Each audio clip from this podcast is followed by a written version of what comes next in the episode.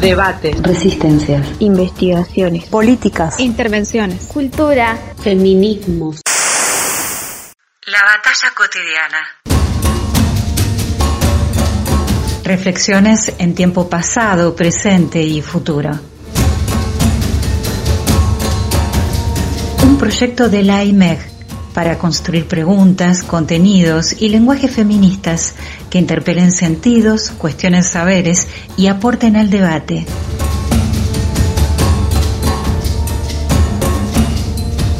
La batalla cotidiana.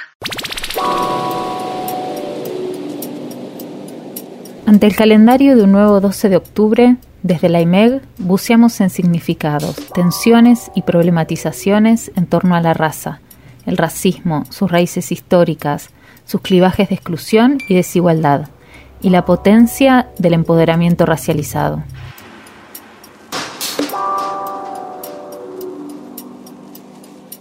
¿Qué tenemos las feministas para decir sobre el racismo? ¿Qué relaciones se pueden establecer entre sexismo y racismo como estructuras de dominación? Y si el feminismo es una metodología para comprender la interseccionalidad de las luchas y las problemáticas, ¿qué nuevas jerarquías construye cuando universaliza una experiencia, la experiencia de la mujer blanca? ¿Cómo se recrudecen estas y aquellas desigualdades durante la pandemia? Soy Alejandro Berti, profesora de la Facultad de Ciencias Sociales de la Universidad de Buenos Aires, también de la Universidad Nacional de La Plata, e integro la Asociación Argentina de, de Investigación en Historia de las Mujeres y Estudios de Género. La racialización produce un ordenamiento social que segrega, discrimina y estigmatiza y que se reproduce a través de prácticas rutinarias y en muchas ocasiones no reconocidas por quienes las ejercen. Al punto que en nuestro país el racismo constituye un tema del cual prácticamente solo hablan quienes la padecen. Las feministas sabemos que eso es un problema porque lo que no se nombra es como si no existiera y también sabemos que visibilizar un problema es una condición inicial para el reconocimiento. La visibilización en sí misma no transforma, pero sí es una, una condición.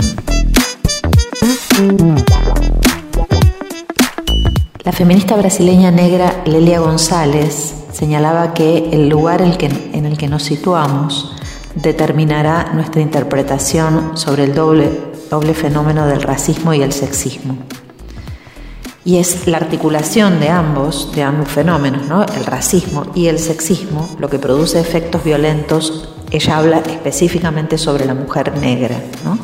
y nosotras desde aquí podríamos decir sobre las mujeres racializadas.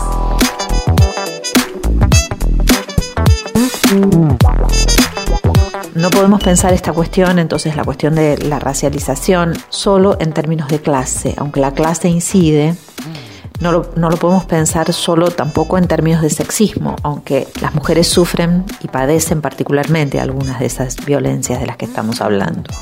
Siguiendo a esta, a esta feminista negra eh, que escribió el grueso de su obra en, en los años 80 en Brasil, tenemos que justamente pensar en el cruce de todas esas variables.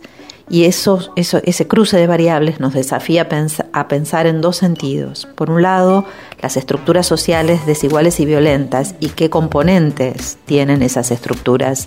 Eh, y por otro lado también la necesidad de que se escuchen las voces de las personas eh, racializadas, eh, que se escuchen esas voces hablando en nombre propio. ¿no?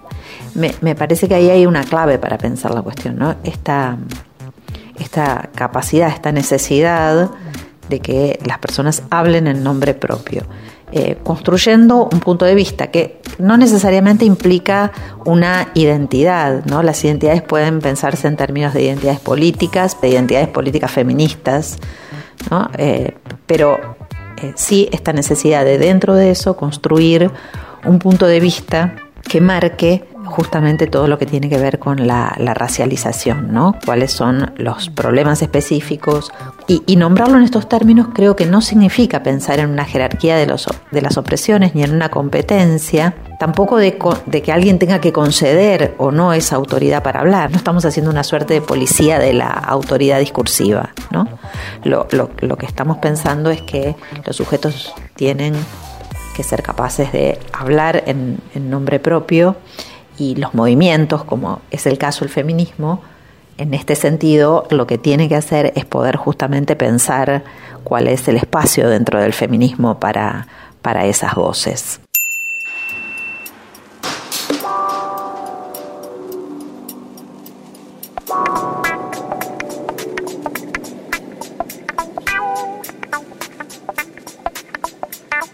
Soy Ludmila Rizzo, antropóloga y feminista, docente en la Universidad Nacional de Rosario y en la Universidad Nacional del Litoral y integrante del Centro de Estudios Interdisciplinarios sobre las Mujeres. Desde hace más de 10 años vengo investigando y acompañando procesos organizativos con mujeres indígenas urbanizadas que habitan en la periferia de Rosario el racismo podemos entenderlo a nivel como un fenómeno estructural, como un fenómeno que ha sido funcional al sistema capitalista de explotación, donde la, ha sido necesario racializar determinadas poblaciones para poder explotarlas, justificando y legitimando dicha explotación. Pero si vamos eh, a pensar los fenómenos de racismo en las poblaciones originarias y específicamente en las mujeres, tenemos que poder pensar en qué otras matrices de dominación están operando y son como elementos aditivos y que se suman a los procesos de vulneración que tienen y que sufren en sus propios cuerpos estas mujeres. Me refiero específicamente al uso que, y al, abuso sexual y a las, formas de, ejercicio del dominio y de la opresión que históricamente se ha tenido sobre los cuerpos de las mujeres. Eh, específicamente estamos hablando de una práctica que ha logrado denunciarse y visibilizarse como es la del chineo que hace unos meses la mm, referente Moira Millán eh, expresó la necesidad de eh, visibilizar y de que haya una ley que pene estos abusos. Eh, tenemos que empatizar y poder denunciar y de alguna manera romper con esta cadena de silencios y de connivencias que hacen que este tipo de prácticas se sigan aún hoy sosteniendo.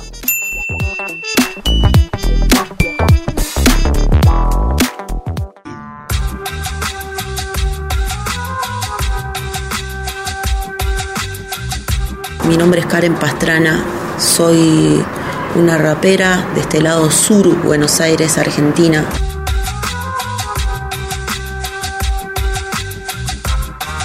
Cuando iba a quinto grado, un día volví del recreo y tenía todas mis carpetas rotas, mis cuadernos rotos. Y en el escritorio de, de mi banco habían escrito negra de mierda.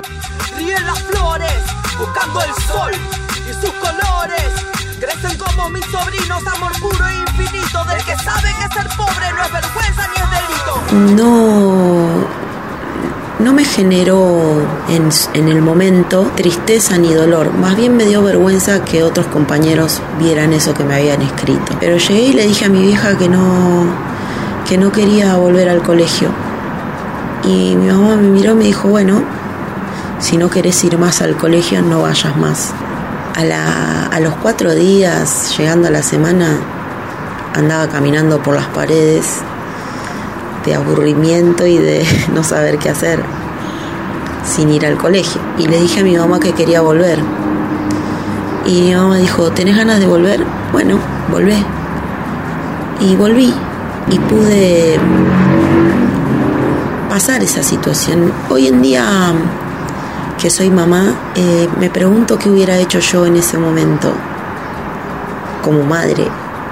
Eh, me imagino que lo hubiese sacado a mi hijo del colegio, que hubiese ido y hecho un escándalo más grande del que pasó, eh, no sé, por esa cuestión de proteger. Yo entendí de manera personal que que mi mamá me dio la libertad de elegir qué, qué hacer con el insulto, qué era lo que, qué decisión yo iba a tomar con respecto a, a, estar en un lugar con gente que te nombra de esa manera. ¿Me voy a correr? ¿Me voy a desaparecer de ese lugar o voy a seguir estando? ¿O los voy a seguir enfrentando?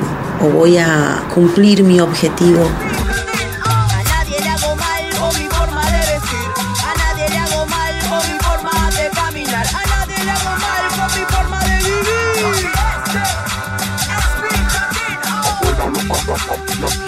Me pareció con el tiempo una decisión recontra sabia y también me hizo reflexionar en mi mamá porque es una mujer que no, no tuvo acceso a, a, psicólogos, a terapeutas, ni a internet, ni a más información que la que ya traía ella, que venía de su mamá y que venía de su abuela, y del valor que esa sabiduría y ese conocimiento, esa inteligencia posee, tiene, carga.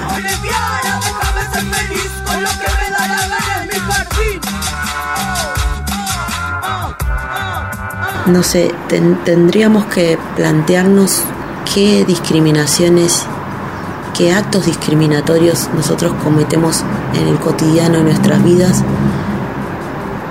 dentro de, nuestras familias, dentro de nuestros vínculos, como también subestimamos los saberes y creemos que estamos exentos o que estamos por fuera de discriminar solo porque nosotros somos discriminados o discriminadas.